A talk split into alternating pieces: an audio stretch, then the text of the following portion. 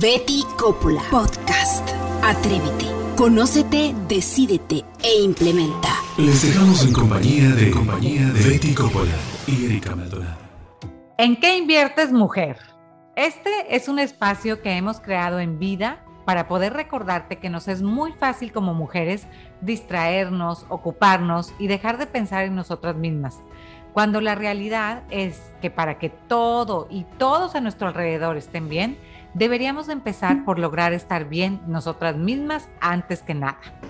Y cuando hablamos del amor, no es un tema que podamos dejar de lado, ya que solteras, casadas, con hijos, trabajando o haciendo y viviendo desde el lugar que nos toca, el enamoramiento es una realidad que enfrentamos muchas de nosotras. El tema de amor y amar es una conversación de todos los días, Betty. Quiero contarte que hace algunos días estaba con unas amigas y empezamos a platicar de nuestros hijos adolescentes. Cada vez pues empiezan a hablar más de que están enamorados desde muy temprana edad. Y una de ellas me decía que era una tontería que los adolescentes empezaran a hablar de amor, si ni siquiera saben quiénes son ellos mismos. Mientras que otra de ellas me decía que no es cierto, porque el amor no solo es un sentimiento que también tiene que ver con la psicología y dependiendo del momento en que estemos viviendo. Ay, sí, Erika, la verdad es que así es. O sea, siempre hablamos del amor como una emoción, como una sensación, como un sentimiento y nos olvidamos que el amor no solo es un sentimiento, es una emoción, es una sensación, pero que siempre tiene que ver con la intervención de nuestro cerebro. Y si partimos de que nuestro cerebro, o sea, la psique, es el conjunto de todos esos procesos conscientes e inconscientes propios de nuestra mente humana, entonces es importante estar consciente de que lo que sucede en tu mente y sucede en tu vida empieza en tu cabeza, o sea, en nuestra psique. Y el amor no es la excepción, aunque es un tema sobre el que el temor es un tema en el que se ha hablado y se ha investigado y cuestionado a lo largo de la humanidad y es un tema infinito, ya que la cantidad de significados y simbolismos es inmenso y nos lleva por muchísimos caminos distintos. Pues sí, Betty, creo, yo creo que todos estamos más relacionados con el amor como una emoción. Como siempre has hablado tú, existen cuatro emociones básicas, el enojo, el miedo, la tristeza y la alegría. Y el amor lo unimos a la alegría. El amor como una emoción tiene una función y es hacerme saber con quién quiero estar y con quién no.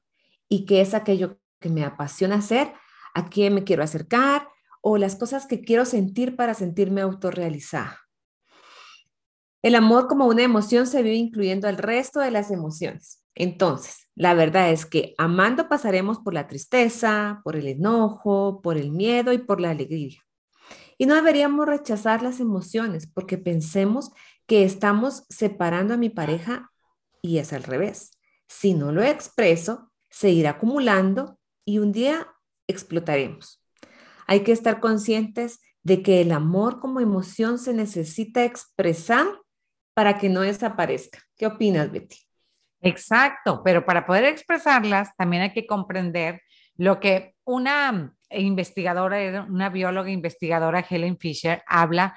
Em, ella estudia el comportamiento humano y hizo una investigación donde nos comprobó de que el amor es un impulso y una motivación en la que en el momento en que se vuelve impulso y motivación, se activan dos importantes áreas relacionadas con las conductas motivantes en el cerebro, el núcleo caudado y el área tegmental ventral, que ambas regiones están muy relacionadas con la repetición de conductas placenteras como el sexo y las drogas que nos causan ese tema placentero.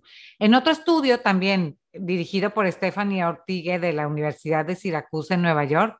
Ella nos dice, publicó este, este estudio en la revista Journal of Sexual Medicine, nos dice que el amor, cuando uno está enamorado, se activan 12 áreas diferentes del cerebro, pero que todas trabajan conjuntamente para liberar las sustancias químicas como la dopamina, la oxitocina, la noradrenalina, la serotonina, que como sabemos en el lenguaje coloquial, estas hormonas son las sustancias de la felicidad.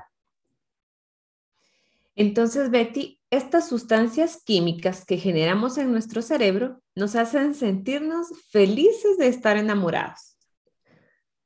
Y esto es lo que se podemos decir que el amor también. El amor es una esencia. Como sabemos, para las escuelas humanistas de psicología, nos dicen que el amor es la base fundamental del sujeto. O sea que todo lo que hacemos tiene que ver con la expresión o la búsqueda de amor. El amor como esencia respeta al otro y me respeta a mí misma. No siento que yo sea más valioso que la otra persona o que esa persona sea más valiosa que yo. Respeto a otra persona, pero me priorizo yo, lo que soy, quién soy, lo que quiero ser, lo que me gusta. Eso creo que es importante. Si me priorizo yo, puedo respetar a las demás personas o al otro.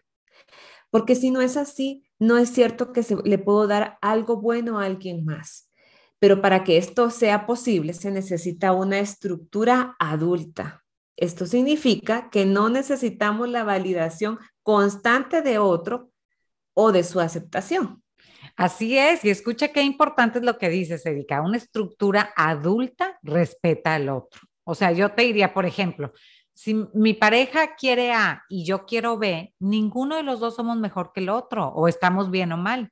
Si A no es saludable para mí, entonces significa que B es saludable.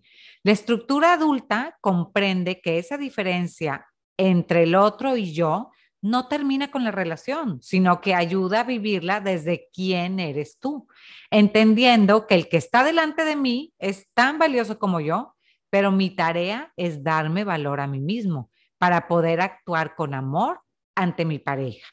Este respeto me devuelve a un vínculo amoroso tanto conmigo como con la otra persona. Si yo me obligo a hacer cosas que no me gustan todos los días, esto poco a poco va a empezar a intoxicar mi vínculo con el otro. Y en esto no solamente hablo de mi relación de pareja, hablo con mi relación, por ejemplo, con nuestros hijos, la relación con nuestros padres, la relación eh, con las personas con las que trabajamos, la relación con nuestros amigos. Esto es para todos, ¿sí? Para que esto no pase, tengo que reconocer el derecho del otro a ser como es y el derecho a mí misma de ser como soy. Y una vez lo reconozco y lo acepto, entonces me priorizo a mí misma. Wow, Betty, realmente es una información muy importante para nuestras vidas ah, en, el hoy y el ahora. Y lo más importante creo que es también hablar de estos temas con nuestros hijos adolescentes y que aprendan a comprender el tema del amor desde estas propuestas. Y sabes qué pienso, Erika, que sí, realmente es como tú dices, es como eh, volver a este tema que hablamos muchas veces de estar conscientes de nuestro aquí, nuestro ahora, quién soy yo, qué es lo que tengo para dar, ¿sí? Es bien importante toda esta información.